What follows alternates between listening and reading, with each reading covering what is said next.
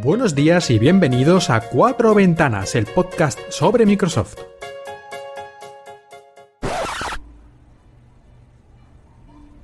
Mi cabeza. Ah, eso duele, joder.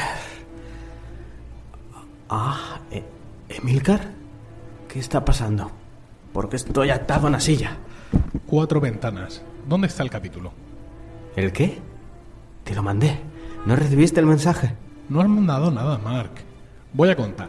Y antes de que termine, me vas a decir dónde está mi episodio de Cuatro Ventanas o le pego un tiro con pasión ribereña a este Surface Book dedicado a ti por Nadella, Balmer y Gates. Tra- tra- tranquilo, tranquilo. Mantengamos la calma. 1. Escúchame. Es cierto que me he retrasado, pero lo tengo casi listo. Han sido los agentes chinos, el cambio de piso franco y y el fiasco de la misión en Guangzhou. 2. Hablemos, ¿eh? Hablemos como caballeros, no hay por qué perder las formas. 3. ¡Dios! Vale, vale, vale, vale, vale. Te puedo ayudar, te puedo ayudar. Grabo un episodio en un momento. Igual que hiciste con el episodio del mes de abril o el de junio. Así. Te lo pregunto por última vez. ¿Dónde está mi episodio de Cuatro Ventanas? Si tocas esa Surface te voy a matar, lo juro por Dios. 4. Espera, espera. Quiero ayudarte. Lo que tú quieras. Pero tienes que hacer lo correcto. Sabes que es así. No hagas nada de lo que te arrepientas. No lo hagas. No. No. No. 5.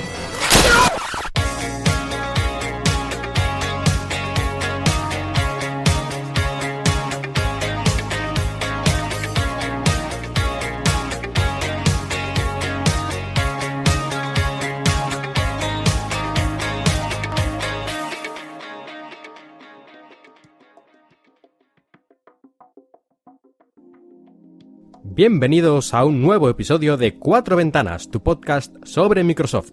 Un episodio veraniego, un episodio en el que incluso puede que escuchéis las cigarras cantar de fondo, ya que por circunstancias de la vida no se puede cerrar la ventana de la habitación en la que estoy. Pero eso no va a impedir que vayamos a lo nuestro, que es hablar sobre Microsoft. Y veamos porque tenemos un montón de cosas de las que hablar por el tiempo transcurrido desde el último episodio. Y empezamos con una de las noticias de carácter más empresarial, que ya sabemos que no son las que más me gusta tratar, o más que nada porque tampoco estoy mucho en esos temas. Pero bueno, es una noticia importante, aunque solo sea por la millonada que ha pagado Microsoft. ¿Y de qué estamos hablando? Pues de la compra de LinkedIn, por supuesto. Esta empresa, esta red social enfocada en los negocios donde podemos poner nuestro currículum, pero que permite muchas otras cosas, como comunicarnos con las empresas, las empresas comunicarse con los potenciales trabajadores o con los trabajadores, en fin, tiene muchas funciones. Y Microsoft anunció, digamos, de manera totalmente sorprendente, por lo menos para la mayoría, la inmensa mayoría de la gente, anunció allá por el 13 de junio que compraba LinkedIn por la nada desdeñable cantidad de 26.200 millones de dólares. Que para ponerlo un poco en perspectiva, guiño guiño, vamos a comparar con algunas otras compras tecnológicas de los últimos años, como por ejemplo cuando Facebook compró WhatsApp por 19.000 millones de dólares, es decir, bastante menos de lo que han pagado ahora por LinkedIn. Y ya en el momento, personalmente a mí me pareció una cantidad absurda de dinero, es decir, bueno, absurda, ridícula, increíble, en fin. Al fin y al cabo, WhatsApp es una empresa de mensajería, 19.000 millones, en fin. Ellos sabrán lo que hacen, por supuesto, yo, yo no lo sé. Facebook pagó 19.000 millones, luego también tenemos a Google comprando Motorola Mobility por 12.500 millones en el año 2011, a finales del año 2011. Aunque luego además Google se deshizo otra vez de Motorola, en fin, aquello fue un, sin Dios.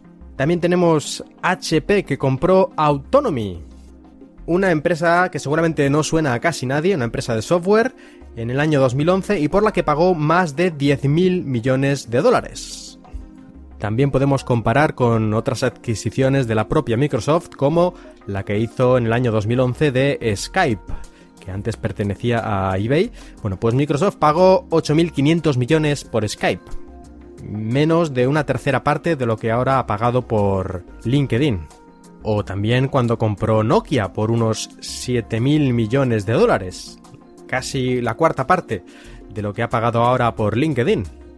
En todo caso, yo creo que lo más importante no es cuánto han pagado, sino al final, a medio plazo, largo plazo, el rédito económico que va a sacar de esta adquisición.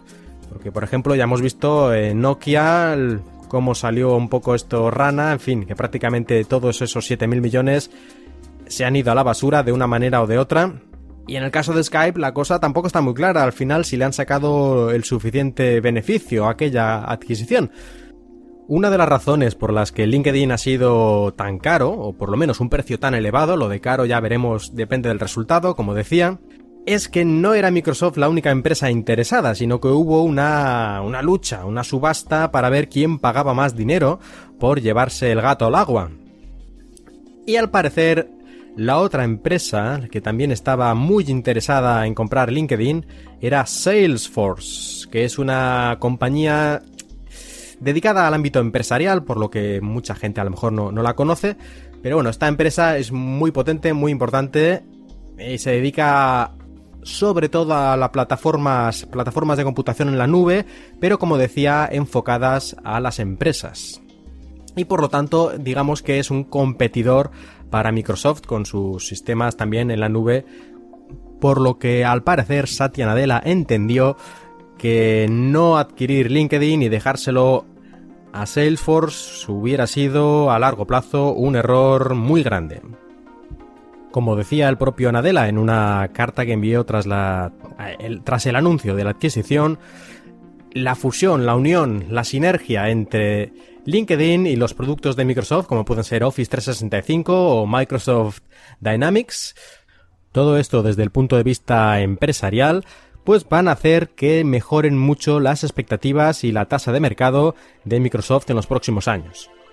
En principio, LinkedIn va a continuar funcionando de una manera bastante independiente, aunque es de esperar que se empezarán a realizar muchas más conexiones, interacciones entre los diferentes productos de Microsoft y LinkedIn. Pero para ver esto yo creo que todavía tendremos que esperar bastantes meses Así que de momento lo dejamos aquí. Ya habrá que seguir este, este caso, a ver qué pasa con LinkedIn y si al final ha valido la pena los 26.000 millones. Y como curiosidad, decir que con esta compra, con la adquisición de LinkedIn, Microsoft también ha adquirido, pues naturalmente, todo lo que LinkedIn tiene, otras empresas que había adquirido anteriormente, como por ejemplo Linda.com, es una empresa que se dedica a hacer cursos mediante vídeos, ¿no? Por internet, para aprender sobre todo cosas relacionadas con tecnología, con software, cómo utilizar, no sé, un curso de Photoshop, por ejemplo, o cosas, bueno, desde las cosas más sencillas hasta las cosas más complejas y profesionales, realmente. Linda.com, que fue adquirida por, por LinkedIn hace un tiempo, y a su vez Linda.com había adquirido también otra pequeña empresa llamada Video to Brain, que también se dedicaba pues a algún tipo de vídeos formativos. Pero lo curioso de todo esto es que Carlos Burges, copresentador de Proyecto Macintosh, uno de los programas de Emilcar FM, esta red de podcast de la que forma parte Cuatro Ventanas, pues el señor Carlos Burges, que trabaja para estas empresas, para linda.com, para Video to Brain, también colabora con LinkedIn bueno, pues este hombre, que es más conocido sobre todo para la mayoría de la gente por ser el creador de la página FAQMac, faq-mac.es, sobre todo lo relacionado con Apple, pues ahora es empleado de Microsoft. ¡Qué vueltas da la vida! Y dejando atrás esta adquisición, esta parte más empresarial de Microsoft, vamos a Computex la feria de tecnología más importante de Asia, que se desarrolla en Taiwán, en Taipei concretamente. En este tipo de feria lo que se suele presentar más que nada es hardware de los fabricantes de la zona, como pueden ser por ejemplo pues Asus, como también Nvidia, el fabricante de tarjetas gráficas. Y la verdad es que creo que se presentaron equipos interesantes, pero no voy ahora a entrar a contar uno a uno y además aparte de que no habría tiempo suficiente, es mucho más lógico poder ver las imágenes y los vídeos de estos equipos. Así que solo voy a decir alguna pequeña noticia diferente, como por ejemplo el anuncio que se hizo de que la plataforma holográfica de Microsoft, la que utiliza el HoloLens, que ya sabéis que soy bastante fan de este dispositivo sin ni siquiera haberlo probado nunca, pues esta plataforma de software ahora va a estar abierta también a todos, incluyendo los competidores, como por ejemplo puede ser el casco de realidad virtual Vive que hace HTC, en colaboración con Valve, la creadora de los juegos famosos como Half-Life. Esta unificación o esta apertura de, la plataforma Windows Holographic a prácticamente todos los dispositivos que quieran, creo que va a ser muy beneficiosa para, para, para, HoloLens y en general para Windows, ya que podremos interactuar de manera mucho más sencilla y directa entre una persona que tenga un casco de realidad virtual sea de cualquier marca, y una persona que tenga el HoloLens y también otra que simplemente esté utilizando su PC o su teléfono sin más. Así que las empresas, sobre todo la parte de software, creo que va a poder crear experiencias mucho mejores y mucho más interactivas, ¿no? Por parte de diferentes personas. Junto con esta noticia se puede ver un vídeo promocional que hizo Microsoft que es bastante fantasioso, es decir, bueno, es eso que se dice, ¿no? Un vídeo como de perspectiva de un posible futuro. No sabemos a cuántos años vista y seguramente nunca ocurrirá de la misma manera en la que se ve ese vídeo. Pero es bastante curioso, ¿no? Es bastante curioso, voy a ponerlo en las notas. En este vídeo podemos ver pues una persona utilizando HoloLens para realizar el diseño de su tienda de zapatos. Otra persona, un amigo suyo, que está ahí jugando a un juego de realidad virtual con su HTC Vive y también se presenta allí para ayudarla de forma virtual y otra tercera persona que también con un HoloLens se, entre comillas, teletransporta holográficamente allí para ayudar a organizar y a terminar el diseño de esta tienda. En fin, como digo, es un vídeo bastante tonto, pero bonito visualmente y un poco sí que da una idea de las cosas que podemos hacer tal vez en el futuro mediante este tipo de tecnologías holográficas y de colaboración a distancia. También durante Computex se confirmó, aunque estas confirmaciones siempre son muy relativas porque puede haber algún cambio de última hora, pero se confirmó que Kaby Lake, la siguiente generación de procesadores Intel, después de Skylake, que es la que tenemos hasta ahora, llegará a finales de año. Aunque, por lo que yo he visto, al parecer los procesadores adecuados para, por ejemplo, una Surface Pro 5 o una nueva generación de ser Facebook o ese tipo de cosas llegarían más bien a principios del año 2017, en el primer trimestre. Así que si estáis esperando este tipo de dispositivos, mm, seguramente habrá que esperar un poco más de lo que os gustaría. Y tal vez eso no sea una cosa mala después de los problemillas que hubo con Skylake y los drivers y los problemas con la hibernación, que aunque nunca seguramente tendremos una confirmación oficial, casi seguro que era cosa de Intel y unos drivers poco maduros o incluso tal vez problemas de diseño de hardware que poco a poco tuvieron que ir solucionando mediante software. Por suerte parece que a estas alturas ya está prácticamente todo todo esto ya está dejado atrás, ya ha pasado, ya todo está correctamente funcionando en la Surface Pro 4 y Surface Book y todo esto, pero nadie quiere que se repita algo similar. Así que, bueno, que salga un poquito más tarde eh, la Surface Pro 5 o lo que toque, porque también hay rumores de que a finales de este año va a salir un producto Surface, no se sabe exactamente cuál, ni de qué tipo, incluso hay algunos que dicen que sería un all-in-one, es decir, un computador de sobremesa, entre comillas, para competir con el iMac, cerrar comillas. Pero bueno, esto habrá que verlo, habrá que verlo. Mm, esto se sabe, este rumor no es exactamente un rumor, eh, ya que se vio que en las instalaciones de Microsoft tenían en la pared como unos lugares en los que poner las fotos de los productos que van sacando y había ya unos lugares preparados para productos Surface para 2017, creo que había dos o tres, pero había uno, un hueco de estos para 2016, es decir, para este año, así que Podría ser un error, podría ser un... luego hay un cambio de planes, pero sí que parece que es, entre comillas, confirmado que va a salir un nuevo producto Surface no sabemos de qué gama ni categoría, si de las que ya hay o nuevo, antes de finales de este año. Ya veremos, ya veremos. Lo del All-in-One tendría sentido porque los primeros procesadores Kaby Lake, si no recuerdo mal, son de este tipo, son procesadores más apropiados para dispositivos más grandes y potentes. Y con estas pequeñas píldoras abandonamos Computex y nos vamos a hablar de Windows. Y es que Windows 10 ya es el sistema operativo más usado en los Estados Unidos, superando por fin a Windows 7, siempre según estos datos de la empresa StatCounter. Así pues, tenemos a Windows 10 con casi el 30% de cuota de mercado, Windows 7 que se queda por el 29% más o menos, y luego ya el siguiente en discordia sería Windows 8.1, Windows 8 y Windows XP que parecía indestructible hace muy poco tiempo, hace un par de años casi parecía todavía indestructible y lo tenemos ya con un 3% del mercado. Así que yo creo que ya no queda ninguna duda de que Windows 10 ha funcionado mucho mejor de lo que lo hizo Windows 8, a pesar de las polémicas de las que ya hablé un poco en episodios anteriores sobre los trucos que ha hecho Microsoft para obligar a la gente, entre comillas, lo de obligar, eso es lo que dicen algunos, a actualizar a Windows 10. Y es cierto que la manera que tenía Microsoft de preguntarte si querías o no actualizar a Windows 10 cuando te aparecía un cuadro con un mensaje ahí pidiéndote o ofreciéndote la actualización a Windows 10 era un poco confuso, sobre todo si no te parabas a leer las cosas con detenimiento, lo cual no se suele hacer, eso ya se sabe. Y de hecho Microsoft ha tenido que cambiar varias veces, debido a las críticas, la forma en que funcionaba esta oferta de Windows 10 para que nadie actualizara de forma, en fin, indebida, sin quererlo.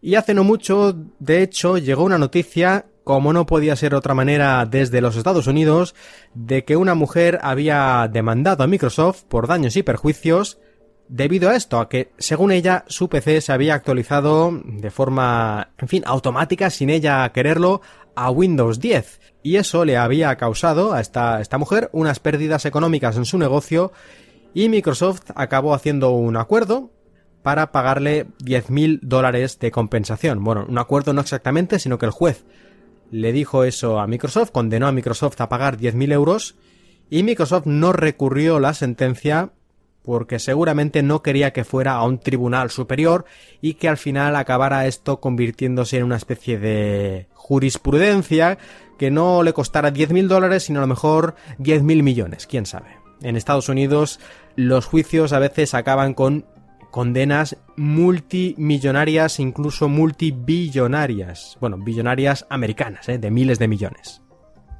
Y yo estoy seguro de que aquí en España tú vas a un juez a demandar a Microsoft porque se te ha actualizado Windows 10 sin tú quererlo y el juez te echa una mirada fulminante y te hace a ti pagar los 10.000 dólares a Microsoft.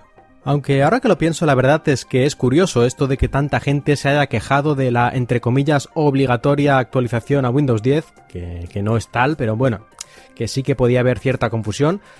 Y en cambio, prácticamente nadie se queja de las auténticamente obligatorias actualizaciones de todas las aplicaciones que tenemos en nuestros teléfonos y tabletas de iOS y de Android. Que bueno, sí, técnicamente puedes decir que no quiero actualizar nada. Pero a ver, el 99% de la gente tiene las actualizaciones automáticas activadas y tú un día te despiertas y 20 aplicaciones se han actualizado. Para bien o para mal, normalmente para bien, pero en fin, que todavía no he visto a nadie denunciar a, Google o a Apple porque un día se le actualizó una aplicación y la versión nueva no le gustaba tanto como la antigua, por decir algo. En fin, son cosas de estas que no se entienden muy bien. Pero sí creo que Microsoft debería haber hecho el cuadro de diálogo para preguntar sobre la actualización, tal como está ahora, después de varias modificaciones, debería haber sido así desde el principio. Mucho más claro, mucho más fácil y sin posibilidad de error por parte del usuario. Pero como ya anunciamos la otra vez, no hay que preocuparse porque ya ahora sí llega el 29 de julio el fin, el fin de la actualización gratuita a Windows 10, así que cualquiera que no quiera actualizarse después de ese día no tendrá que preocuparse más por esta actualización no deseada.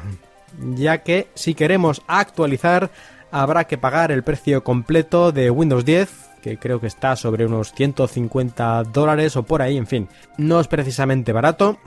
Pues a partir del 29 de julio, si queremos actualizar, habrá que pagar. Así que, como ya dije la otra vez, los que queráis hacerlo y estuvierais esperando, pues para que el sistema operativo madurara, o simplemente, pues porque no teníais una razón especial para hacerlo y estabais contentos con Windows 7 o Windows 8, pues yo creo que ya es momento de ahora o nunca. O actualizáis estas pocas semanas que quedan, o ya nada, pues cuando os compréis un equipo nuevo en el futuro, tendrá Windows 10. Excepto si te compras un ordenador y le pones Linux, o te compras un Mac. Y poco después de esta finalización de la actualización gratuita Windows 10 nos llegará la primera gran actualización de Windows 10. Lo que sería Windows 10.1, por decirlo de alguna forma. Naturalmente no se llama así, ya lo dijimos en el anterior episodio, es lo que han llamado oficialmente Windows Anniversary Update, la actualización del aniversario, porque sale un año después de la salida de Windows 10. Así pues, el 2 de agosto los más temerarios porque ya he dicho muchas veces que yo siempre espero unos días, incluso unas semanas, incluso unos meses antes de instalar estas actualizaciones gordas. Nos llegará esta actualización aniversario que incluye bastantes mejoras a nivel interno del sistema, de optimización, del núcleo del sistema y otras pequeñas cosas. Y a nivel ya un poco más de usuario, por ejemplo, Cortana llegará a la pantalla de bloqueo, de manera que no tenemos que desbloquear el PC, esto es una opción que tendremos, podemos desconectarlo, claro, no tenemos que desbloquear el PC para poder utilizar Cortana, hacer preguntas o que haga alguna función como reproducir la música o pararla o ese tipo de cosas que puede hacer Cortana. Otra de las actualizaciones notables en esta nueva versión de Windows 10 será que Microsoft Edge, el navegador, de Microsoft va a tener por fin las extensiones, es decir, podremos añadir pequeños programitas, pequeñas eh, actualizaciones que incrementan la funcionalidad de Microsoft Edge. Pues esto se ha estado hablando durante los últimos meses, ya lo he comentado alguna vez, pues por fin estará disponible para el público en general. Y además también tenemos otra mejora con Windows Anniversary Update que está relacionada con Windows Hello y es que podremos utilizar Windows Hello, el sistema de reconocimiento biométrico de Microsoft, que puede utilizarse con cámaras 3D, con detectores de huellas digitales y otras maneras. Bueno, pues con estas formas de identificarse, hasta ahora podíamos simplemente entrar en Windows, desbloquear Windows para poder utilizarlo. Ahora podrá utilizarse también por parte de las aplicaciones que así lo deseen. Es decir, por ejemplo, un programa de gestión de contraseñas podrá utilizar Windows Hello para desbloquear el programa y poder nosotros acceder a nuestras contraseñas sin tener que teclear una, una palabra o una clave. Y así con muchos otros tipos de programas a los que normalmente tenemos que acceder utilizando contraseñas. Bueno, pues ahora podrán utilizar todas las funciones de Windows Hello. Como ya mencionamos también anteriormente, llegan las mejoras relacionadas con la tinta electrónica para dibujar, para tomar notas manuscritas, para reconocimiento de texto y en fin, otras pequeñas mejoras relacionadas con este tema, que será muy útil sobre todo para los que tengáis tabletas Surface o similares que llevan el lápiz o el bolígrafo para dibujar y escribir en pantalla. Y además estas mejoras también incluyen algunos extras que permiten que aplicaciones de terceros aprovechen mucho mejor toda la potencia de Windows Ink, la tinta electrónica de Windows. Otra cosilla más que tendremos con Windows 10 Anniversary Update son mejoras de seguridad. Esto siempre, siempre viene con cada nueva versión de un sistema operativo. Siempre nos llegan mejoras en cuanto a la seguridad. En este caso relacionadas sobre todo con Windows Defender, el antivirus incluido en Windows, que entre otras características ahora permitirá estar instalado al mismo tiempo que antivirus de otras marcas, es decir, podremos tener dos antivirus funcionando al mismo tiempo. Esto en principio puede ralentizar el equipo, pero en algún caso puede ser interesante o tal vez incluso la única manera de utilizar el ordenador, sobre todo en computadoras de empresas. En todo caso, al menos ya no tendremos los problemas que antes aparecían cuando, aunque fuera por error, instalabas un antivirus teniendo activado todavía el Windows Defender que muchas veces se desactivaba automáticamente como tiene que ser, pero a veces no ocurría y había pues problemas de incompatibilidad. Y me gustaría también mencionar las mejoras que va a tener Windows 10 Anniversary Update respecto al uso en tabletas. Ya que cuando llegó Windows 10 se perdieron bastantes de las características táctiles que hacían Windows 8 8.1 sobre todo muy útil utilizándolo en una tableta. Pero ahora con Windows 10 Anniversary Update vuelven algunas de estas características eh, tan interesantes como por ejemplo poder ver las aplicaciones a pantalla completa sin tener la barra de tareas siempre visible abajo, que es algo que ocurría con el Windows 10 que hemos tenido este último año. Aunque estuviéramos en el modo tableta, siempre estaba presente en principio la barra de tareas. Se podía esconder manualmente, pero ahora la diferencia es que automáticamente, si elegimos esta opción, al abrir una aplicación desaparecerá la barra de tareas, que la podemos volver a sacar eh, haciendo un gesto desde la parte inferior de la pantalla, pero en principio podremos ver, por ejemplo, el navegador Microsoft Edge ocupando toda la pantalla. Es una tontería tener en un modo tableta una barra de tareas todo el tiempo ocupando espacio abajo. También se ha mejorado la lista de programas, si queremos ver todos los programas instalados, en la versión original de Windows 10 nos apareció una lista, pero en la parte izquierda de la pantalla, una pequeña columna con toda la lista. Ahora es más como Windows 8.1, es decir, la lista nos ocupa toda la pantalla. Podemos ver muchas más aplicaciones al mismo tiempo. Pues estas eran algunas de las novedades que nos trae el Anniversary Update. Hay muchas más, otras pequeñas cosas, pero yo creo que esto es suficiente. Ya sabéis, el 2 de agosto, los que queráis, ya podréis descargar y actualizar a esta nueva versión de Windows 10. Y de Windows de sobremesa pasamos a Windows 10 Mobile. Y empezamos sorpresa con malas noticias. En realidad no son malas noticias para Windows 10 Mobile, es decir, no está relacionado con el software, sino con el hardware. Y es que Microsoft durante estos últimos años, desde que adquirió la sección de móviles de Nokia, fue despidiendo más y más gente, más trabajadores, reduciendo las capacidades de sus fábricas en fin, eh, más de 7.800 trabajadores había despedido ya en varias fases, pues si quedaba alguno, a finales del mes de mayo anunció Microsoft el despido de más de 1.350 empleados en Finlandia y en el resto del mundo 500 más, es decir, en total unos casi 1.900 trabajadores relacionados con la división de hardware, relacionado con teléfonos Siempre que ocurren estas cosas, naturalmente no me puedo alegrar, es una mala noticia para los trabajadores, pero Microsoft creo que ya no, no tiene más una vez ya empezó esta senda de deshacerse de todo lo que habían sido las propiedades de Nokia, pues bueno, había que hacerlo hasta el final, porque quedarte con unos pocos cientos de trabajadores pues tenía poco sentido. Supongo que algunas de las personas claves, sobre todo lo que son diseñadores o ingenieros, se habrán quedado en Microsoft, pero todos los que tenían trabajos relacionados con la propia fabricación o ingeniería más a pie de, fábrica, pues me parece a mí que, que no han tenido la suerte de mantener su empleo.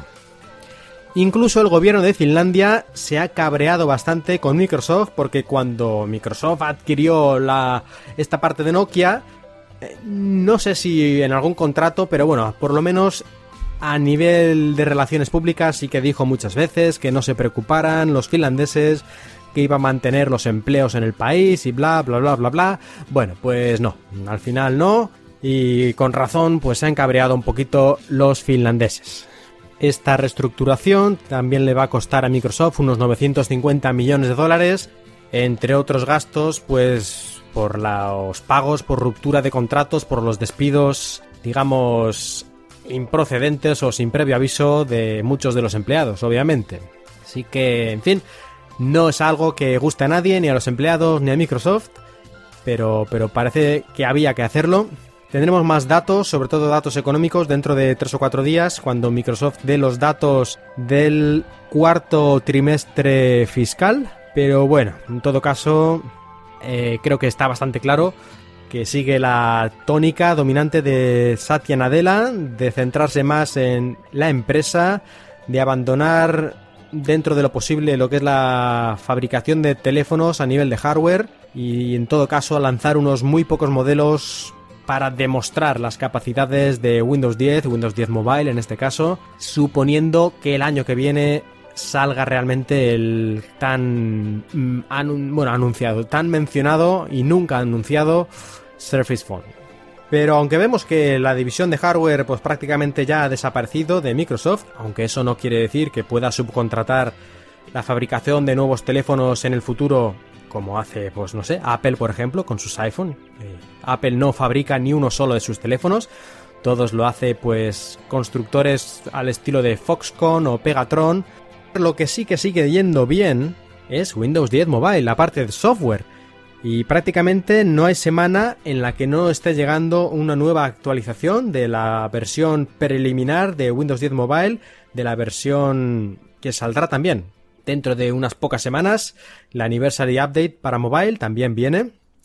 Y por cierto, esta actualización seguirá siendo gratuita. En, sobremesa, en los PCs, el 29 de julio termina la actualización gratuita, pero en móvil no. ¿eh? Aunque tengáis un teléfono de los que sí que se puede actualizar de Windows Phone 8.1 a Windows 10 Mobile. Si es de los que están en la lista de compatibles, no pasa nada, podéis actualizar si no lo habéis hecho dentro de tres meses o de un año, no habrá ningún problema. Pues como decía, la parte de software yo creo que va bastante bien, tenemos betas continuas, mejoras, pronto saldrá esta Anniversary Update y continuará con el futuro, porque ya he dicho muchas veces que Windows 10 Mobile es Windows 10 y por lo tanto no va a morir en ningún futuro previsible.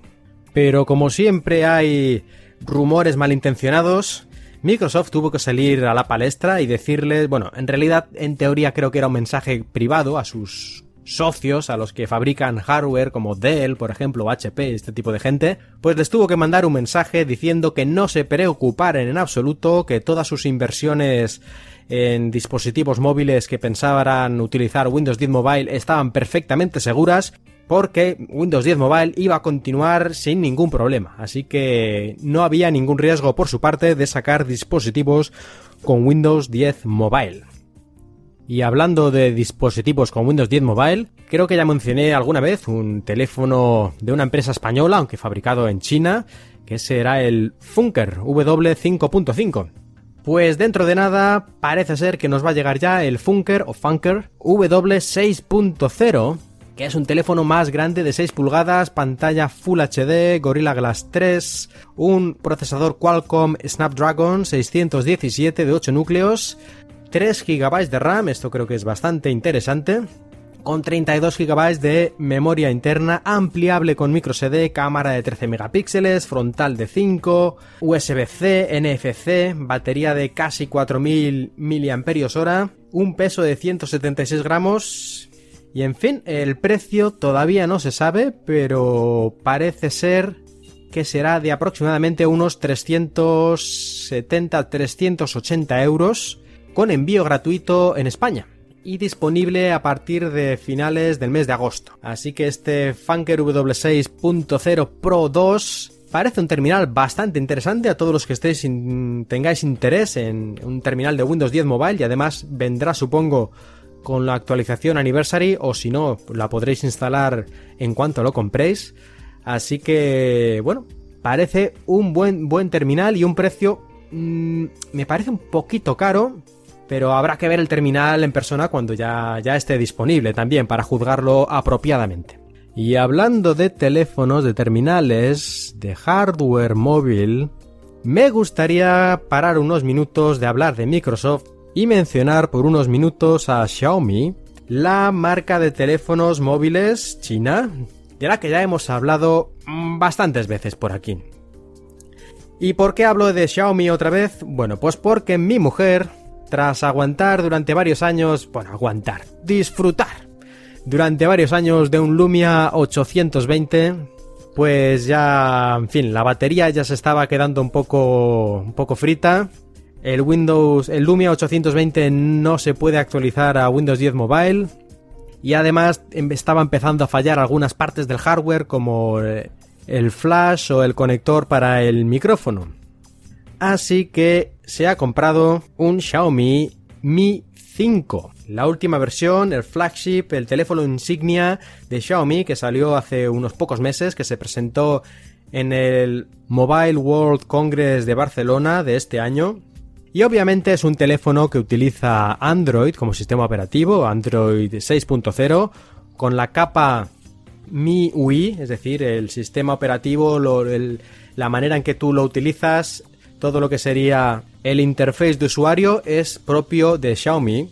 Y la verdad es que esto siempre me ha parecido curioso, ¿no? Que, que los teléfonos Android siempre dicen, se menciona como que Android fuera un sistema operativo. Pero desde el sistema, desde, pero desde el punto de vista del usuario, un teléfono Android, un teléfono Xiaomi y un teléfono HTC la manera de utilizarlo y el aspecto visual es bastante, bastante distinto porque cada marca hace sus propios arreglos y cambios del interfaz de usuario. Y aunque en principio las aplicaciones son compatibles, la verdad, a ciertas personas con cierta edad ya les cambias de un teléfono Samsung a un teléfono Xiaomi y prácticamente tienen que aprender a utilizar el teléfono desde cero.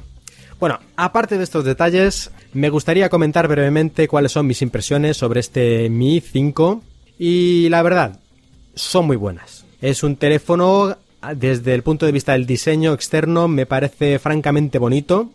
Aparentemente resistente, aunque bueno, eso hasta que no lo tiras al suelo no se puede saber. Y a nivel de hardware, 3 GB de RAM, Snapdragon 820. Pues la verdad, eh, va muy rápido, va muy bien. A pesar de Android, diría yo.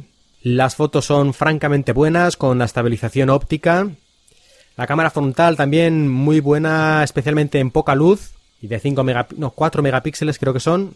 En fin, bueno, en general todo el hardware, la verdad es que yo creo que no puede haber prácticamente ninguna queja. Además, la pantalla es de 5,1 pulgadas, es decir, para mi gusto perfecto. Porque estos de teléfonos de 5 y media, 6 pulgadas, pues hay gente que le encantan, pero a mí me parece incómodo de ponerlo en un bolsillo. Así que 5 pulgadas, 5,1 ahí me parece prácticamente que están en el tamaño perfecto para un teléfono de gama alta con la potencia eh, máxima, porque no, de momento todavía no hay nada más potente que un Snapdragon 820. Y este teléfono, este Xiaomi Mi 5, a nivel de software yo creo que es eh, lo mejor y lo peor, porque por una parte es verdad que tienes muchísimas aplicaciones, puedes eh, descargarlas de la tienda de Xiaomi, que por cierto, no sé si es que no lo he sabido yo encontrar, pero parece que no tienen aplicaciones de pago, todas son aplicaciones gratis, y no sé si es que son todas gratis porque las de pago no las ponen, o es que aquí hay algo un poco raro, pero en fin, no lo he mirado mucho tampoco. En todo caso, pues sí, tienes todas estas aplicaciones, incluyendo todas las aplicaciones de Microsoft que por supuesto he instalado inmediatamente, como Skype, el Office, el Office Lens, en fin, todas estas aplicaciones de Microsoft. Pero por otro lado, lo que es el usuario, el interface de usuario, pues es obvio que es un clon bastante descarado del iOS, del sistema operativo de Apple. No es exacto, pero es muy similar.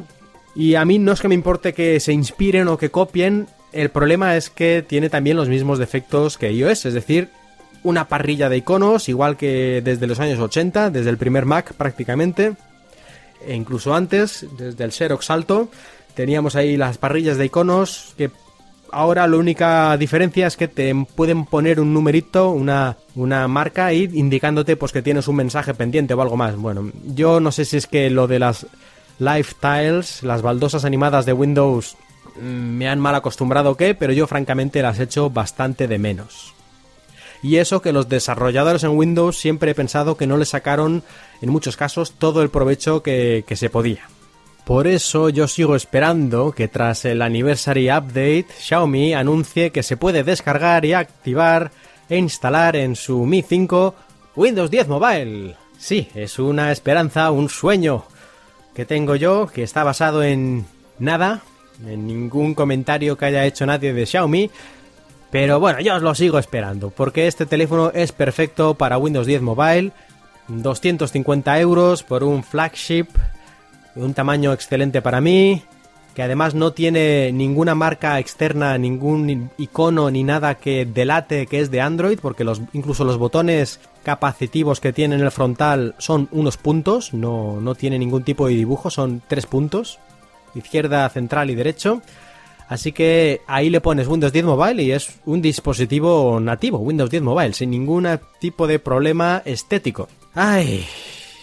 En fin, no lo sé si ocurrirá nunca, pero la verdad, teniendo en cuenta que Xiaomi acaba de firmar hace poco otro acuerdo de colaboración con Microsoft, que no es el primero, para llevar eh, de serie instaladas todas las apps de Microsoft, y además también otro segundo acuerdo para licencias, para no tener problemas con las licencias. Esto ya sabemos, lo hemos explicado alguna vez que Microsoft suele hacerlo junto. Por un lado, firman acuerdo para que no te demanden por licencias y tal.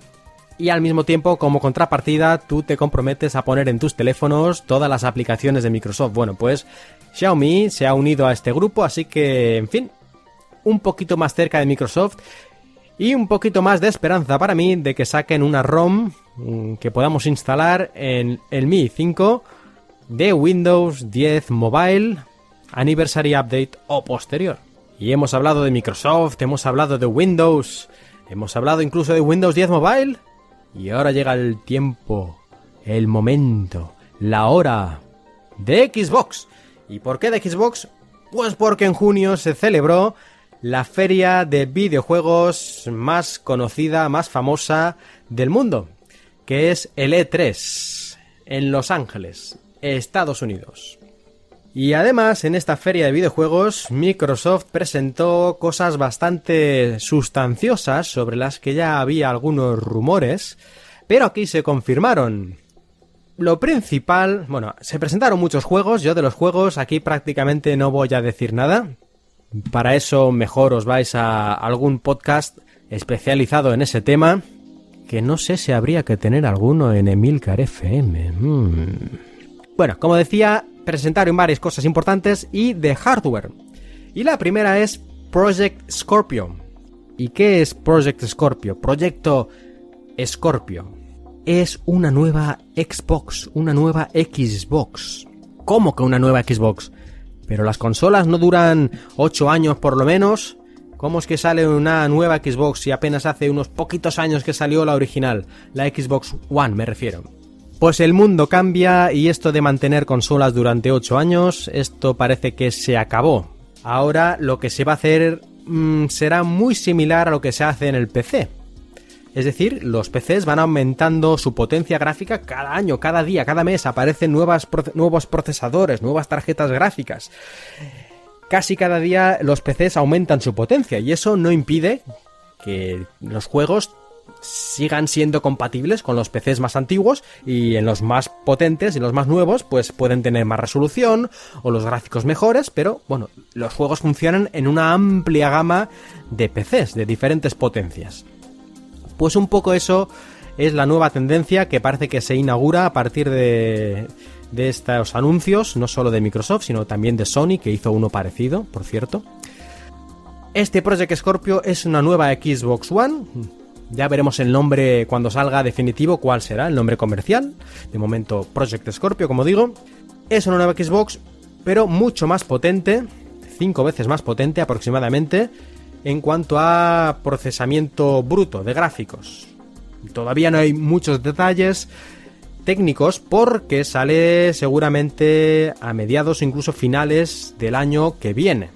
Así que falta bastante tiempo. Esta potencia extra, ya digo, unas 5 veces, que, que, es bastante. Esto se va a utilizar, pues, hacer que muchos juegos puedan utilizar resolución de 4K, aunque no es obligatorio. Muchos otros juegos utilizarán la, resolución 1080p Full HD, pero con unos gráficos mucho, mucho mejores de lo que puedan tener ahora en Xbox One y con una tasa de frames, de, de imágenes por segundo mucho más estable.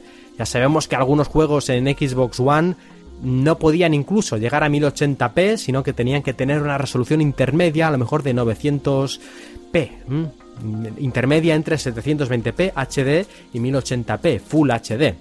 Eso seguro que terminará con la Project Scorpio, todos los juegos mínimo 1080p.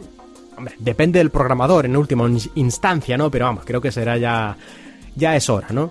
1080p mínimo, algunos que quieran 4K incluso, y esto irá muy bien también para la realidad virtual. Ya sabemos que Microsoft tiene varios acuerdos con, con el casco de realidad virtual Oculus, propiedad de Facebook, desde que lo compraron, pues es posible que este y otros cascos de realidad virtual se puedan conectar a la Scorpio y utilizarlo así en vez de comprarte un ordenador muy potente, que es lo que requieren las aplicaciones y los juegos de realidad virtual para funcionar bien, porque necesitan muchos frames por segundo para que no te marees y el juego vaya de manera natural y también una gran resolución para que veas el mundo de manera clara. Bueno, pues todo esto será posible o por lo menos muchísimo más fácil con la Project Scorpio y mucho más sencillo, ¿no? Que comprarte un PC muy potente que mucha gente no ni tiene el dinero, ni las ganas, ni sabe cómo hacerlo, ni qué tiene que elegir, ni qué tarjeta gráfica es adecuada, ni aquí te lo darán de forma mucho más sencilla. Así que por una parte, este Project Scorpio inaugura una nueva era en las consolas en las que avanzarán las capacidades gráficas de forma más rápida, pero sin perder compatibilidad, porque no lo he dicho, pero los juegos saldrán todos, tanto para Xbox One Xbox One como para Scorpio, pero en Scorpio tendrán pues mejores gráficos o mayor resolución, pero en teoría han dicho que todos los juegos saldrán para las dos, es decir, como si tuvieras un PC más potente, pero hay gente que juega el mismo juego en un PC un poco menos potente, con un menos resolución o con algunas características gráficas menos, pero es el mismo juego. Pues lo mismo en consola. Pero seguirá siendo esto mucho más sencillo que en un PC. Al fin y al cabo tendrás dos opciones. Bueno, tres. Ahora hablaremos de la otra. Pero que tú pondrás el juego o lo descargarás, lo comprarás en la tienda y funcionará y no te tendrás que preocupar de elegir opciones y ajustar los drivers ni todo ese tipo de cosas que ocurren en PC. Así que yo creo que en cierta manera es casi casi lo mejor de ambos mundos. La simplicidad de las consolas, de que te compras una caja, la pones en tu casa, pones el juego y a funcionar y el PC, que cada año mejora o cada poco tiempo mejoran los gráficos y la potencia de hardware por los avances tecnológicos. Bueno, pues esto es el, el Project Scorpio y he mencionado que hay una tercera opción, es decir, Xbox One, Project Scorpio ¿Y cuál es la tercera opción? Bueno, pues es otra Xbox que se presentó junto a este Scorpio, que es la Xbox One S. S supongo que de, small, pequeña, porque es una versión de la Xbox One original, pero más pequeña y con algunas otras pequeñas mejoras eh, a nivel de hardware, como por ejemplo puede sacar señal de vídeo HDMI a 4K para los vídeos, no para los juegos, porque no tiene potencia para eso, pero los vídeos de Blu-ray 4K podrás reproducirlos o descargarlos y sacarlos la imagen a 4K y también con HDR, eso sí, se puede para juegos, porque los juegos siempre se procesan a nivel de hardware con muchos más bits de color, por así decirlo, que lo que luego vemos en la pantalla. Es decir, eso ya se estaba procesando, solo que para representarlo en la pantalla luego se tiene que bajar la calidad, por decirlo de alguna manera así muy rápida. Pues bueno, pues ahora podrá sacar HDR para las televisiones compatibles ¿eh? con este sistema y ver los juegos de manera un poco más realista, ¿eh? sobre todo lo que es los colores, el brillo, los contrastes, eh, de manera más realista en los dispositivos, las televisiones compatibles. Bueno, pues estas pequeñas mejoras de hardware, pero básicamente es una Xbox One original, un poco, bueno, un poco bastante más pequeña, creo que era un 40% más pequeña, y dicen, aunque todavía no está muy claro, que también esta Xbox One S es ligeramente más potente, como que la han optimizado, o sea, no, no es realmente que sea un procesador nuevo distinto, pero sí que han hecho algunos pequeños cambios o mejoras o aumentado un poquito la velocidad de proceso para que algunos juegos que a lo mejor en la Xbox One original pues a lo mejor debería ir a 30 frames, pero a veces baja a 23, 24, pues aquí se mantendrá prácticamente a 30 estables. Ese tipo de diferencia, es decir, el juego será el mismo, pero en algunos casos sí que se notará una pequeña mejoría. ¿Y cuándo sale esta Xbox One S? Pues yo creo que todavía no hay una fecha absolutamente definitiva, pero parece ser que saldrá en el mes de agosto. Incluso en algún lugar he visto el 2 de agosto, coincidiendo casualmente con el Anniversary Update de Windows. Sea como sea, falta bastante poco, Así que por lo menos en Estados Unidos esto ya no estoy muy seguro en los diferentes países, tal vez se retrase un poquito más, pero bueno, para Navidades, para la septiembre, octubre yo creo que seguro que acaba llegando más o menos a todos los países donde ahora se vende la Xbox One. Y aparte de estas novedades de hardware, Microsoft también presentó una pequeña novedad también de hardware, pero relacionada con los controladores, con el mando. Ahora se podrán, en principio también en Estados Unidos, supongo que más tarde en otros lugares también, mm, organizar, diseñar tu propio mando de control, los colores y algunas otras características.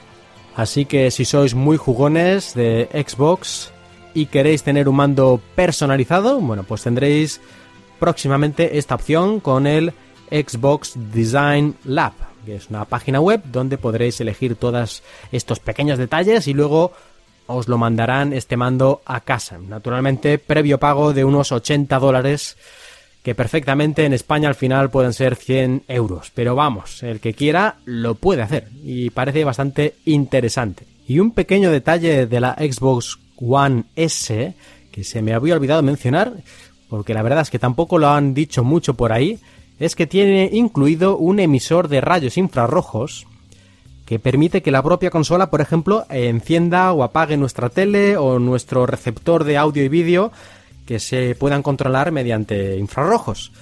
Una cosa curiosa que la verdad habrá que ver en el mundo real si resulta bastante útil, pero yo creo que puede estar bien, ¿no? Que pulsando el botón solo de la Xbox automáticamente se te encienda la tele, se te encienda también el sistema de audio y se configure todo adecuadamente. Puede ser bastante cómodo en algunas circunstancias.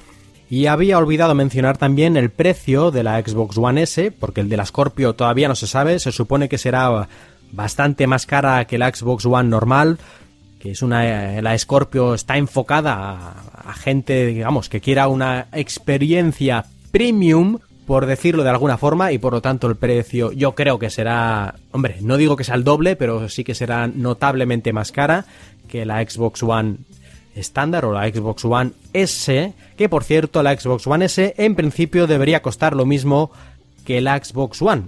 Aunque la versión que han sacado ahora, ahora al principio de lanzamiento, como tiene un disco duro de 2 terabytes, que es bastante más grande que el normal, pues es, es un poco más cara. Pero bueno, es básicamente por el disco duro. Yo creo que luego acabará teniendo el precio normal de la Xbox One o incluso menos. Bueno, y una vez visto estos nuevos hardware de Xbox, me surgen a mí varios, varias dudas. Y unas, por ejemplo, si han presentado la Scorpio demasiado pronto, porque pongamos que falta más o menos un año para que salga, pero ya todo el mundo sabe que va a salir y que va a ser la más potente y, en fin, con diferencia, entre comillas, la mejor consola, por lo menos a nivel de hardware.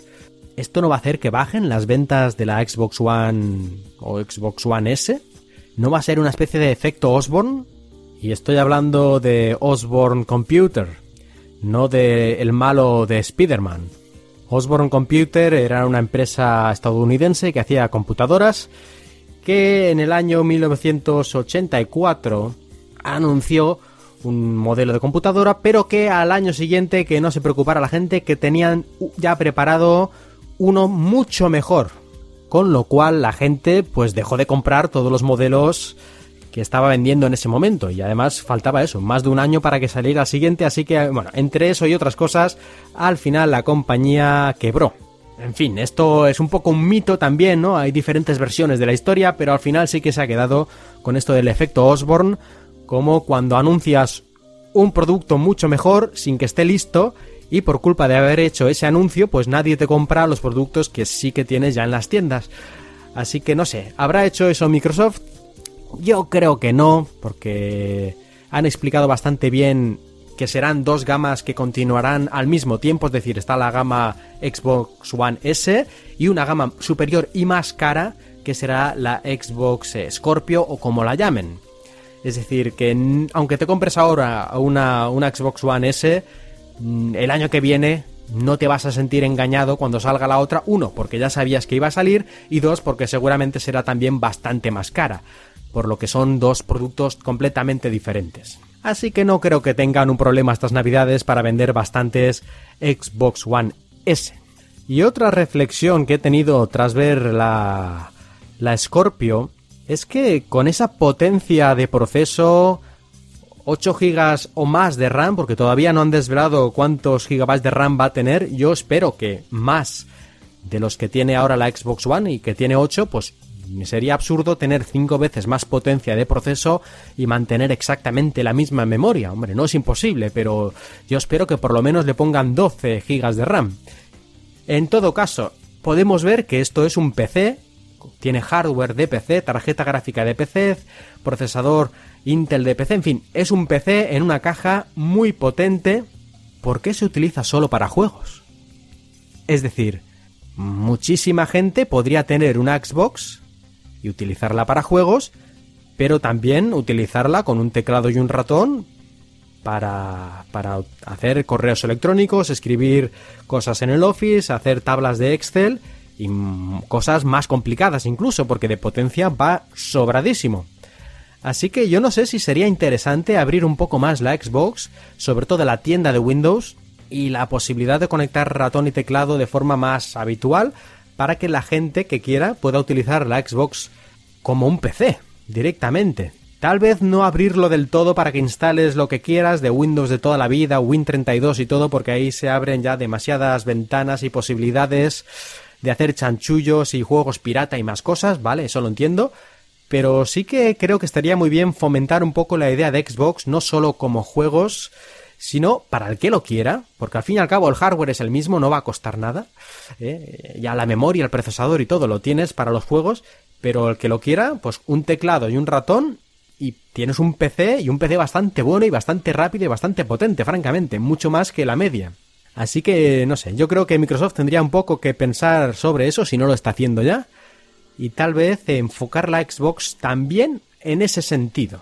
Y he mencionado antes de pasada que Sony también tenía un plan similar a Scorpio, es decir, una nueva generación mejorada de PlayStation 4, lo que algunos llamaron la PlayStation 4K, pero en realidad Sony ha dicho que sí, que están trabajando en ello, pero no hicieron ningún anuncio realmente oficial dentro del E3.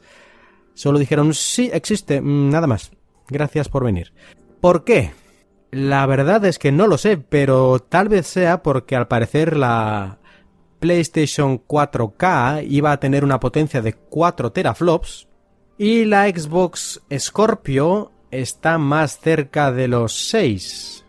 Por lo tanto, a lo mejor ha habido un cambio de planes de última hora para que no se cambien las tornas, porque en esta generación, PlayStation 4 y Xbox One, la PlayStation 4 era un poco más potente a nivel sobre todo de GPU, de potencia gráfica, pero si estos datos, que son todo pues rumores no confirmados, fueran ciertos, PlayStation 4K 4 teraflops de potencia gráfica y la Xbox One 6 teraflops, es decir, bastante más, pues se invertiría completamente lo que hemos visto hasta ahora y tal vez Sony está hecho, está haciendo algún cambios de última hora antes de la presentación oficial para no quedar en esa posición. En fin, ya lo veremos. En todo caso, es curioso, ¿no? Que las dos principales competidoras del mundo de las consolas, entre comillas, se han puesto de acuerdo para adelantar las generaciones de consolas. No esperar tantos años, sino hacer generaciones cada dos o tres años, o por ahí, o tres, cuatro años,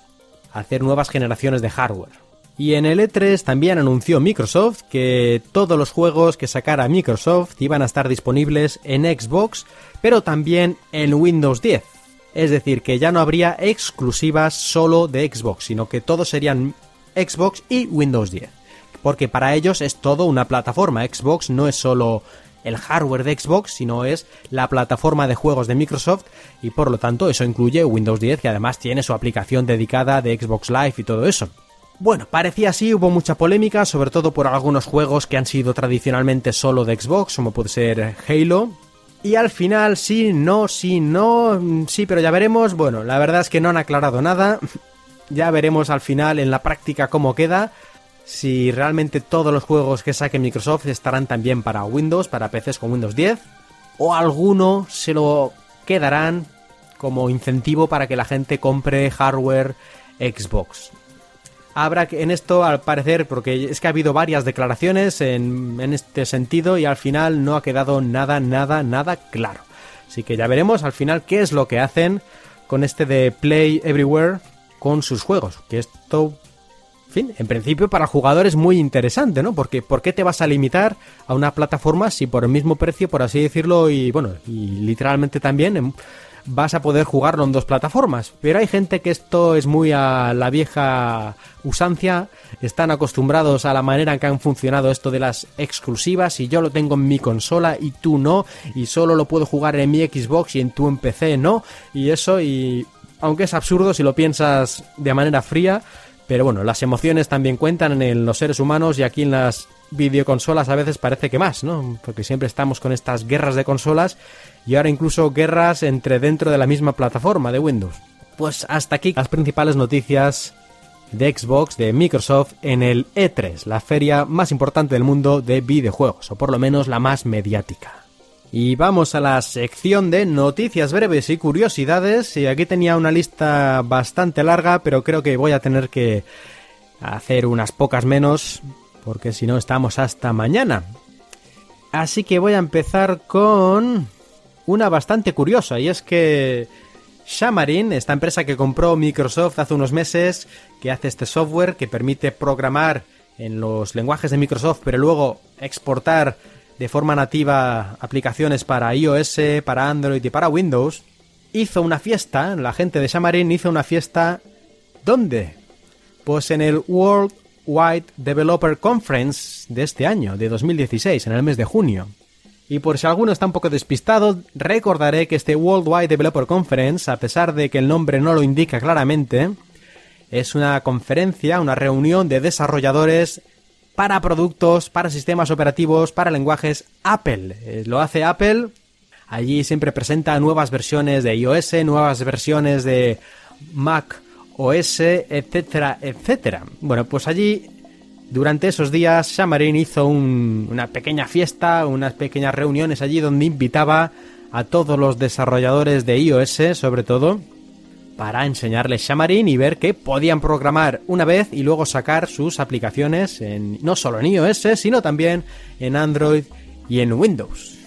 Otra noticia breve es sobre Here Maps, de los que he hablado muchas veces, porque bueno, son los que yo utilizaba, estos mapas de la antigua Nokia, que luego se extendieron como compañía independiente y que luego fue comprada por un consorcio automovilístico alemán, pues como expliqué en un episodio anterior, a final de junio dejarían de funcionar los mapas, la aplicación en Windows 10 Mobile, y así fue, dejó de funcionar.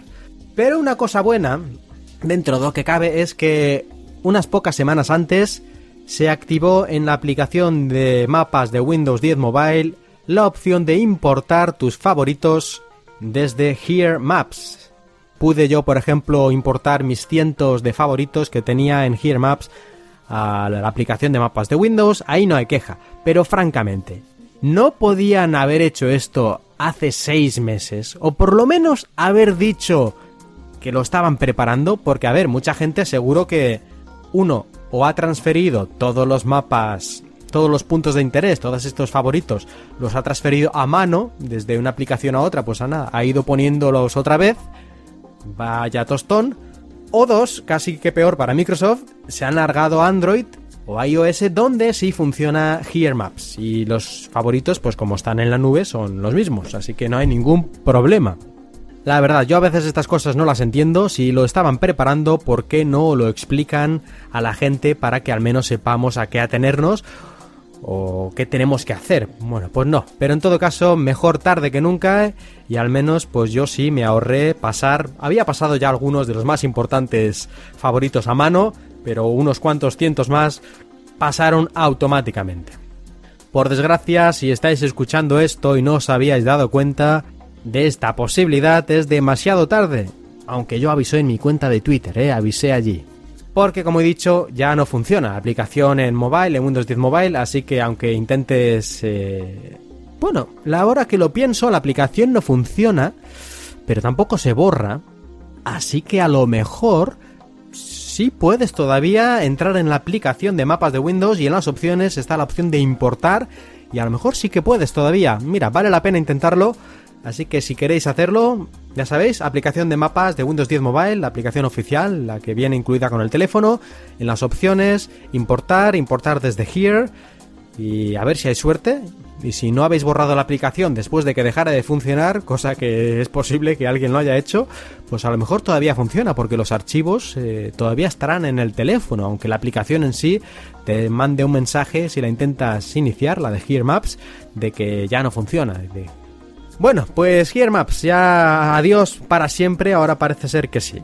Aunque por suerte la aplicación oficial de mapas de Windows, aparte de esta posibilidad de, importar los favoritos, también últimamente ha mejorado bastante y es un poco más decente, aunque todavía le faltan cosas que a mí me gustan bastante de Here Maps, como por ejemplo la posibilidad de poder ver las líneas del metro sobreimpuestas, sobre superpuestas en el mapa, de forma que mirando el mapa me resulta mucho más fácil saber dónde están las cosas, porque ya tengo una imagen mental muy clara de cada línea del metro por dónde pasa. Y cuando veo los diferentes colores de cada línea del metro y los lugares, enseguida sé dónde está cada cosa aquí en Shanghai. Pero en fin, como he dicho, ha mejorado mucho la aplicación de mapas en los últimos meses. Esperemos que siga mejorando. Y una última noticia breve relacionada con Office 365, porque es que Office 365 cumple 5 años desde su lanzamiento. Y cumple 5 años, además con muy buena salud, porque es el servicio en la nube para empresas más popular. Más de 70 millones de usuarios activos y en la empresa tiene el 25% de, de este mercado, ¿no? Siendo el segundo ya Google con sus aplicaciones con un 23%.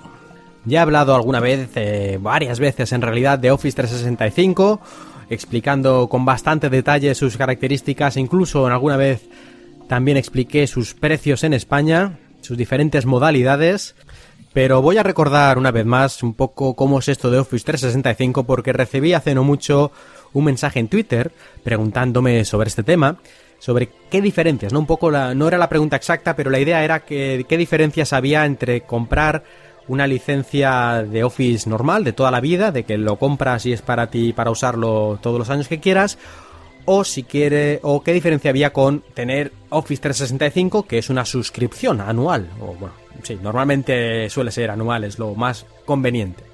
Pues eh, esta persona pensaba que a lo mejor la principal diferencia era lo de que no podrías actualizar a versiones futuras mejores de Office pero en realidad hay otras diferencias bastante importantes que hay que tener en cuenta si quieres optar por uno o por el otro.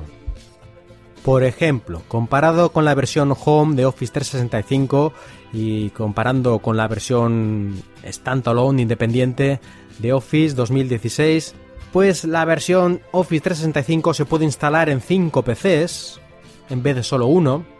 La versión de 365 se puede instalar en tabletas y teléfonos y utilizar todas sus características de edición y, otras cosas extra que tienen respecto a la versión gratuita. La versión de Office 365 incluye un terabyte de almacenamiento en la nube para cada usuario, es decir, cada uno de los cinco usuarios tiene su cuenta independiente con un terabyte. Además, Office 365 también incluye la aplicación Outlook, cosa que no se incluye en la versión normal de Office 2016. Y además, el Office 365 lo puedes instalar también en PC o Mac, como tú quieras. Y en cambio, eh, la versión 2016, la versión de caja normal, tienes que comprar la versión de Mac o la versión de PC. Pero una vez comprado, pues es lo que tienes. Así que ya veis que no solo la diferencia entre Office 365 y el Office de toda la vida, no es solo que actualicen uno a la última versión y el otro pues te quedas con lo que has comprado, sino que hay bastantes más diferencias yo sigo pensando que a no ser que seas un usuario, a ver, que solo utilices el Office un par de veces al año, yo creo que te compensa el Office 365. Y si utilizas Office un par de veces al año, necesitas Office de cualquier forma, pues a lo mejor con el Office Online gratuito o con otras aplicaciones similares, pues mm, ya tienes suficiente. Y llegamos por fin a la sección de consejos y recomendaciones. Y empezamos, aunque también tenía aquí bastantes, pero no las voy a decir todas, de una pequeña cosa que hay dentro de Windows 10 Mobile, concretamente de la aplicación del reloj. Y es algo que está ahí, no está escondido, no es ningún truco, pero seguro que hay gente que nunca entra en la aplicación del reloj o solo entra, pone una alarma y poco más y, se va, ¿no?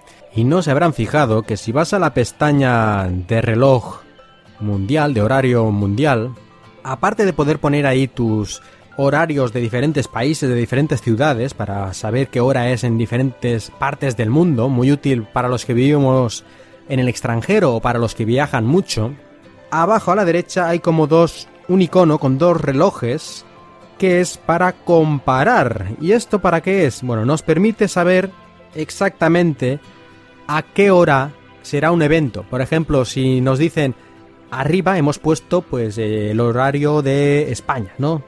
Pero nos dicen habrá una reunión o una conferencia que ocurre en España a las 7 de la tarde, pero ahora no son las 7 de la tarde en España, por lo tanto aquí son las 11 eh, y aquí son, a ver, las 11 de la mañana y aquí son las 6 de la tarde, en fin, empiezas a hacer cálculos mentales que no es que sean muy complicados, pero a veces te puedes liar. En cambio, apretamos este, si pulsamos este botón de comparar, nos sale una barra deslizante y podemos como mover el tiempo hacia adelante y hacia atrás, incluso se cambia la sombra que aparece en el dibujo arriba del mundo, hay una sombra del sol y la sobre el planeta, pues también se va moviendo para saber si es de día o de noche, pero vamos, la cuestión es que puedo mover esta barra deslizante hasta que aquí llegamos a las 7 de la tarde en España.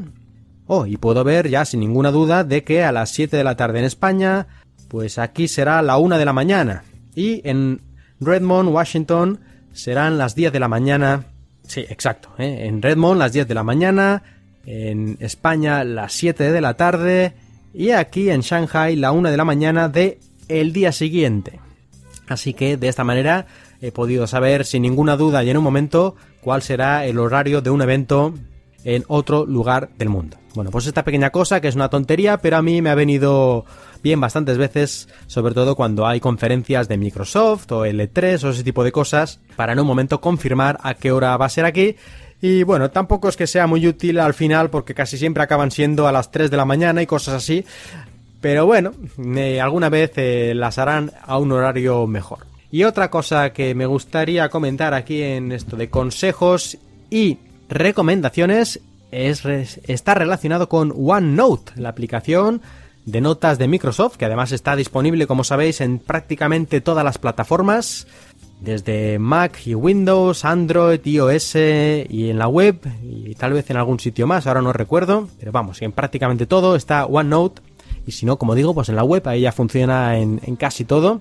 Y además, curiosamente, hace unos pocos días o unas semanas se pasó el señor Emilcar, fanboy número uno de Apple, creador de Emilcar FM, gran general y conquistador. Ah, no, espera, que ese no, e, ese es otro, ese es otro. El caso es que Emilcar se pasó de Evernote, la aplicación de notas, a la aplicación de notas de Microsoft, OneNote y estuvo varios días explicando en su podcast eh, Emilcar Daily pues varias características de OneNote, cómo hizo la importación de los datos, cómo funciona OneNote, cómo se organiza, en fin, explicó bastantes cosas, pero me gustaría explicar un par de características extra de las muchísimas que tiene OneNote, la verdad, yo ni siquiera las conozco todas, seguramente, pero dos que son curiosas y que yo las utilizo pues muy habitualmente. Bueno, una la utilizo todos los días y la otra pues bastantes veces. Además, cuando la utilizo viene muy bien. ¿Y cuáles son estas características? Que creo que Milcar todavía no ha mencionado. Una es la de hacer eh, cálculos matemáticos directamente dentro de la aplicación. Es decir, tú cuando estás escribiendo una nota, escribes 5 más 1 igual, y si pulsas la tecla Enter o espacio, te dará el resultado. Y en este caso era una operación muy sencilla, pero se pueden hacer cosas bastante más complicadas también. Como mínimo se pueden poner sumas, restas, multiplicaciones, divisiones, hacer también eh, potencias, logaritmos, raíces cuadradas, senos, cosenos y seguramente más cosas. Y eso de serie. Luego aparte puedes añadir unos plugins especiales para operaciones matemáticas, para resolver ecuaciones y todo ese tipo de cosas. Pero bueno, eso ya sería otra cosa, más complicada. Pero operaciones sencillas, eh, simplemente las escribes, aprietas el igual y espacio o intro y ya te sale la respuesta. Os voy a dejar en las notas del programa la lista completa de, de operaciones que puedes realizar, que estoy ahora viendo la lista y la verdad es que prácticamente es como el Excel. No tanto, pero, pero se acerca. ¿eh? Tiene aquí unas dos o tres docenas de posibilidades en cuanto a operaciones matemáticas. Y la otra característica muy útil que utilizo de OneNote todos los días es la de compartir un blog de notas. Podéis seleccionar el blog de notas desde la aplicación en la web o desde la aplicación de sobremesa y ahí elegir compartir. Podéis compartir con una o varias personas, con permisos solo de lectura, con permisos de lectura y escritura. Y eso, por ejemplo, es lo que hago con mi mujer. Tenemos compartido un blog de notas y ahí compartimos todas las notas y todas las cosas que son relevantes para los dos. Diferentes secciones, desde simples listas de la compra hasta a lo mejor eh, información sobre los seguros de la casa o, los papeleos que tenemos que hacer. Y ya casi que estamos llegando al final de este episodio, pero antes me gustaría dar, como suelo hacer habitualmente, por lo menos en los últimos episodios, dar mi opinión sobre un tema. Y en este caso se trata sobre la sensación que tenemos yo creo muchos de los usuarios de tecnología de que, como dicen los ingleses, el césped siempre parece más verde en la casa del vecino. Y es que muchas veces tenemos la impresión, porque nosotros vivimos en nuestro universo, de que utilizamos, pues utilizamos iOS, utilizamos Android, utilizamos un sistema y no otros, y entonces muchas veces tenemos la impresión de que los demás tienen un sistema mejor, que funciona mejor, que tiene menos fallos y que sus aplicaciones son mejores. Pero luego nos damos cuenta cuando empezamos a utilizar el dispositivo o el sistema o el ecosistema de la competencia de que ellos también tienen sus problemas, que sus aplicaciones que nosotros pensábamos que eran mucho mejor, pues también tienen sus fallos y a veces incluso a lo mejor son peores en algunos aspectos de las que tú tenías y en fin, que no es oro todo lo que reluce. Por ejemplo, el otro día tenía un pequeño problema con la aplicación Slack en mi Windows 10 Mobile, con el que a veces al iniciar la aplicación me daba un mensaje de error y tenía que iniciarla otra vez. Y yo naturalmente diciendo esto pasa porque esto es Windows Mobile, bla bla bla bla. Y luego resulta que a los pocos días veo un mensaje de Max Satiné del podcast de Milcar FM Perspectiva en el que se quejaba de que es que no le llegaban nunca en su iPhone las eh, notificaciones, bueno nunca, o le llegaban de forma aleatoria, a veces sí, a veces no también, las eh, notificaciones de, de Slack. Así que, bueno, yo cuando me pasaba a mí pensaba que esto solo me pasa a mí porque estoy en la plataforma equivocada, luego resulta que no era por eso. O por ejemplo, otro ejemplo, valga la estúpida redundancia. Groove Music. Groove es la aplicación por defecto que viene incluida con los Windows 10 Mobile para escuchar música. Y ocurre que si no estás conectado a Internet, no te deja escuchar la música local, la que tienes grabada en tu tarjeta SD o en la memoria del teléfono. Es decir, es como que no, no te voy a mostrar ninguna música porque como no estás conectado a internet, no la cuenta de usuario no, no está activada, pues entonces no, no te muestro nada, está en blanco, está vacío, no, no hay música. Pero pues, ¿cómo que no? Si tengo aquí 30 gigas de música en la SD. No, no, no, pero no, no hay nada. Bueno, pues esto es increíble y estúpido y, y por supuesto, ¿no? Pero bueno, yo pues también, Microsoft otra vez, el sistema operativo, es que esto no puede ser a los pocos días también casualmente me entero, no sé, creo que lo dijo Emilcar, que en iPhone, el iPhone hace lo mismo. Que, muchas veces si no tienes internet parece que tampoco te muestra la música que tienes en el local. Bueno, pues estos son dos ejemplos, seguro que se podrían encontrar muchos más, de que a veces somos un poco demasiado rápidos en pensar que a nosotros nos va mal y a todos los demás les va bien. Y lo que suele ocurrir es que muchas veces no nos enteramos de lo que no les va bien a los demás porque no lo dicen o porque tampoco estamos tan atentos a todos los problemas que tiene todo el mundo, porque nosotros utilizamos nuestra plataforma y no todas. Y claro, pues es normal que conozcamos lo bueno y lo malo de nuestra plataforma mucho mejor que las otras. Así que hay que tener siempre un poco de cuidado al juzgar las cosas y no siempre lo que nosotros pensamos que es estamos en la plataforma equivocada es por eso. No sería la primera vez que alguien cambia de una plataforma a otra y al pasar medio año o un año pues dice pues la verdad no sé si hice bien, estoy igual o incluso a lo mejor peor que antes, ¿no? Cuando antes, cuando se cambió, dijo, bueno, aquello es el paraíso, ¿no? Todo, ahí todo va bien, las aplicaciones funcionan perfectamente, eh, en fin, actualizaciones constantes y luego pues todas las plataformas tienen sus pros y tienen sus contras. Con esta reflexión de que a veces nos perdemos un poco en nuestro micromundo, llegamos ahora sí al final de este episodio de veraniego de cuatro ventanas. En el último episodio pedí que me mandarais eh, reseñas a iTunes y la verdad recibí unas cuantas y estoy muy contento. Muchas gracias a todos los que escribisteis y las reseñas, aunque había varias que era un poco... El podcast me gusta mucho, pero a ver si haces más podcast, hostia, ya, que ya es hora, eh. Bueno, pues ya habéis visto ¿eh? que la cosa va lenta. Pero bueno, aquí estamos, ¿eh? Aquí estamos, que es lo importante. Más vale tarde que nunca. Y muchas gracias, muchas gracias a todos, a los que escribisteis las reseñas y a los que no, también a todos los oyentes, a todos los oyentes, muchas gracias por vuestra paciencia y por disfrutar de cuatro ventanas, porque, en fin, es siempre un orgullo, un orgullo que haces en tu casa aquí tranquilamente, haces un podcast, un audio como puedes, con tu mejor intención, y luego miles de personas lo escuchan. Y eso, francamente, eh, cuando me paro a pensarlo, pues es muy grande, ¿no? Es muy grande que, que alguien tenga, tanta gente tenga interés en escuchar un podcast que yo hago aquí humildemente. Pero bueno, ya sabéis, y ya sé que es un poco raro esto de pedir a gente que escucha un podcast sobre Microsoft que publique reseñas en iTunes de Apple. Pero justamente en el centro del mal es donde hay que predicar. Así que ya sabéis, dejad reseñas para que haya un brillo en la oscuridad. Ya en serio, eh, la realidad es que la mayoría de mis oyentes, de vosotros, como siempre repite el ínclito Emilcar, usan la app de podcast de iOS o iTunes para escucharme, para escuchar cuatro ventanas. Así que también es lógico que la mayoría de los oyentes potenciales estén también en iTunes viendo las reseñas y viendo las estrellas que tiene cada podcast y ese tipo de cosas. Así que, en fin, cuanto más reseñas positivas, más oyentes habrá, más gente aquí, cuanto más seamos, más reiremos.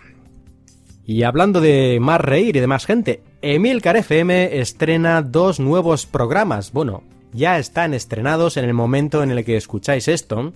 El primero se trata de Entre Trabajadores, un podcast semanal en el que se hablan de, bueno, como el nombre indica, de los conceptos, de las situaciones laborales, de los problemas que puede haber en el trabajo, de cómo hacer todo tipo de papeleos y de cosas relacionadas con el mundo laboral.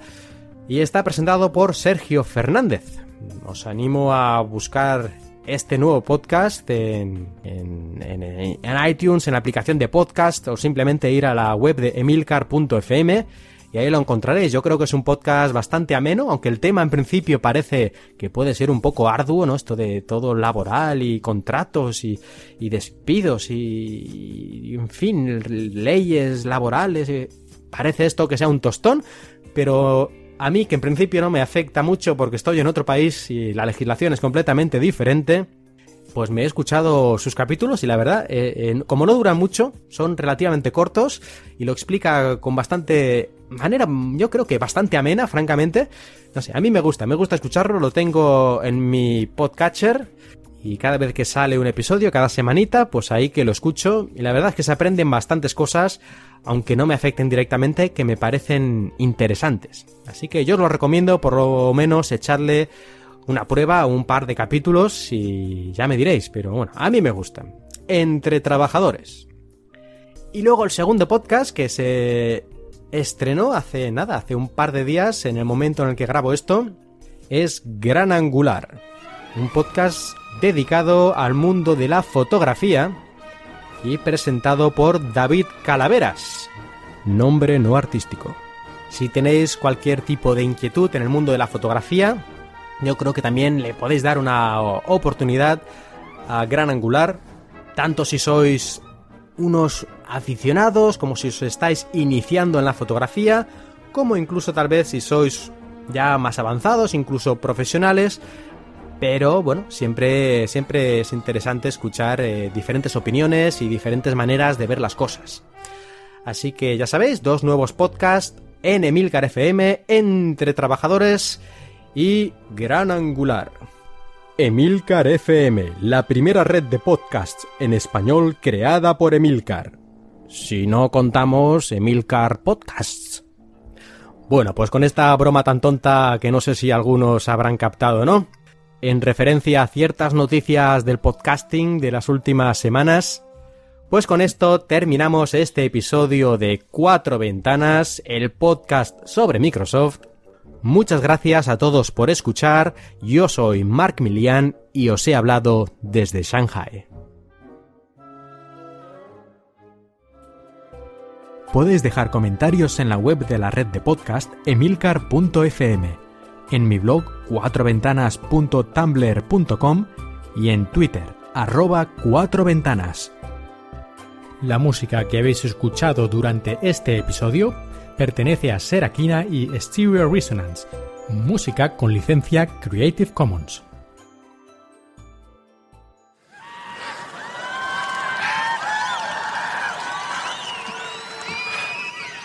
I have four words for you. Love this company. Yeah!